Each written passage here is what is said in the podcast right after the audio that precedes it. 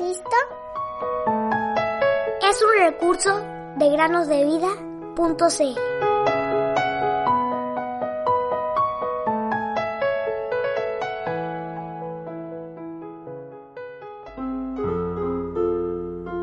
Dame, hijo mío, tu corazón, y mira en tus ojos por mis caminos.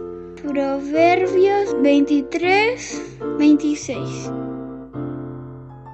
Amigos y amigas, sean bienvenidos a un nuevo viernes de preguntas bíblicas. Como todos los viernes, vamos a responder las preguntas de la semana anterior y vamos a formular una nueva figura bíblica para que podamos sacar preguntas. Así que pongan mucha atención. Las preguntas de la semana pasada fueron las siguientes. Da el nombre del rey y también del hombre que manifestó su lealtad a él. Detalla brevemente como puedas, la conversación que tuvieron. El rey era David, y el hombre que manifestó su lealtad era Itai Geteo. La conversación que tuvieron se basaba en que como David estaba huyendo de Absalón su hijo, quien se había sublevado para tomar el reino, Itai quería seguirlo en este camino de destierro. Pero David le dijo, ¿para qué vienes tú también con nosotros? Quédate con el rey, tú eres extranjero y también ha sido desterrado. Sin embargo, Itai le dijo, vive Dios y vive mi señor el rey, que sea para muerte o para vida, donde tú estés, mi rey, allí también yo estaré como tu siervo. Y entonces David le dijo, bueno, ven entonces. E Itai lo siguió. Segunda pregunta. ¿Era la primera vez que el rey estaba exiliado? Si tu respuesta es no, entonces relata brevemente las circunstancias de cada caso. La respuesta es no. No es la primera vez que estuvo exiliado. La primera vez tuvo que huir como un rey rechazado por causa de Saúl, quien lo perseguía. Saúl era el rey que Dios había desechado y David el rey que Dios había ungido. Como Saúl lo quería matar, él tuvo que huir. En esta segunda circunstancia, David era rey de Israel. Sin embargo, su hijo Absalón convenció a mucha gente para levantarse contra el rey y David tuvo que huir por su vida. Tercera pregunta. Cita cualquier pasaje de los evangelios en el que las palabras del Señor Jesús dieron testimonio de cuánto valoraba el afecto manifestado hacia Él. Uno de los versículos que tenemos acerca de esto está en la historia de la mujer que ungió al Señor Jesús con un perfume muy caro. Una vez que ella hubo ungido los pies del Señor Jesús como muestra de su afecto hacia Él, el Señor Jesús dijo lo siguiente, déjenla, ¿por qué la molestan? Buena obra ha hecho para mí.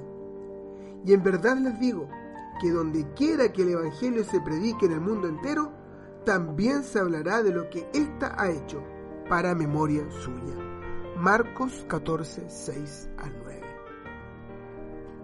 Agradecemos a todos los niños que en sus casas respondieron las preguntas y esperamos puedan ser útiles para que las estudien y puedan aprender nuevas historias que les enseñen acerca de la vida que agrada al Señor. La figura bíblica de esta semana es la siguiente. Debió ser un viaje extraño y doloroso el que aquella mujer emprendió, la cual, hasta donde sabemos, viajó sola y sin cuidado alguno.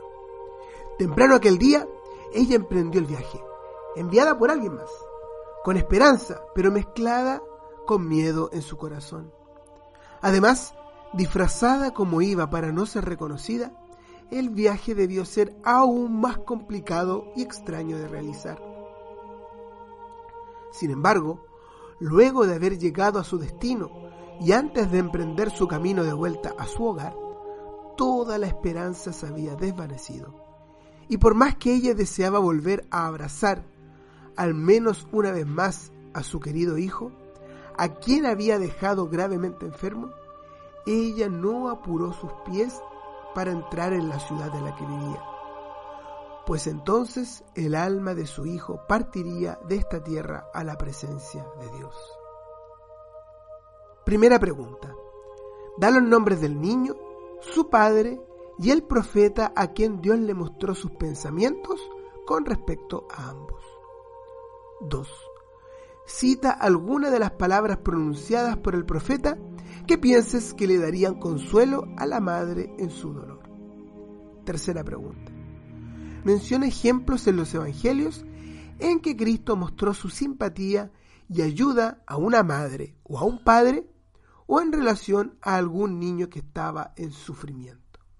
Una vez más, queridos amigos y amigas, esperamos que estas preguntas les hagan conocer más acerca de Dios, más acerca del Señor Jesús y puedan enviarnos las respuestas, ya sea escritas, ya sea por audio, al WhatsApp más 56 999 131000. Esperamos con ansia sus respuestas, las cuales serán reproducidas en el podcast del próximo viernes. Nos vemos una vez más, queridos amigos y amigas, y esperamos que pasen cada día de la semana, cada día de sus vidas junto con Cristo. Te doy mi corazón, Jesús, te doy mi corazón.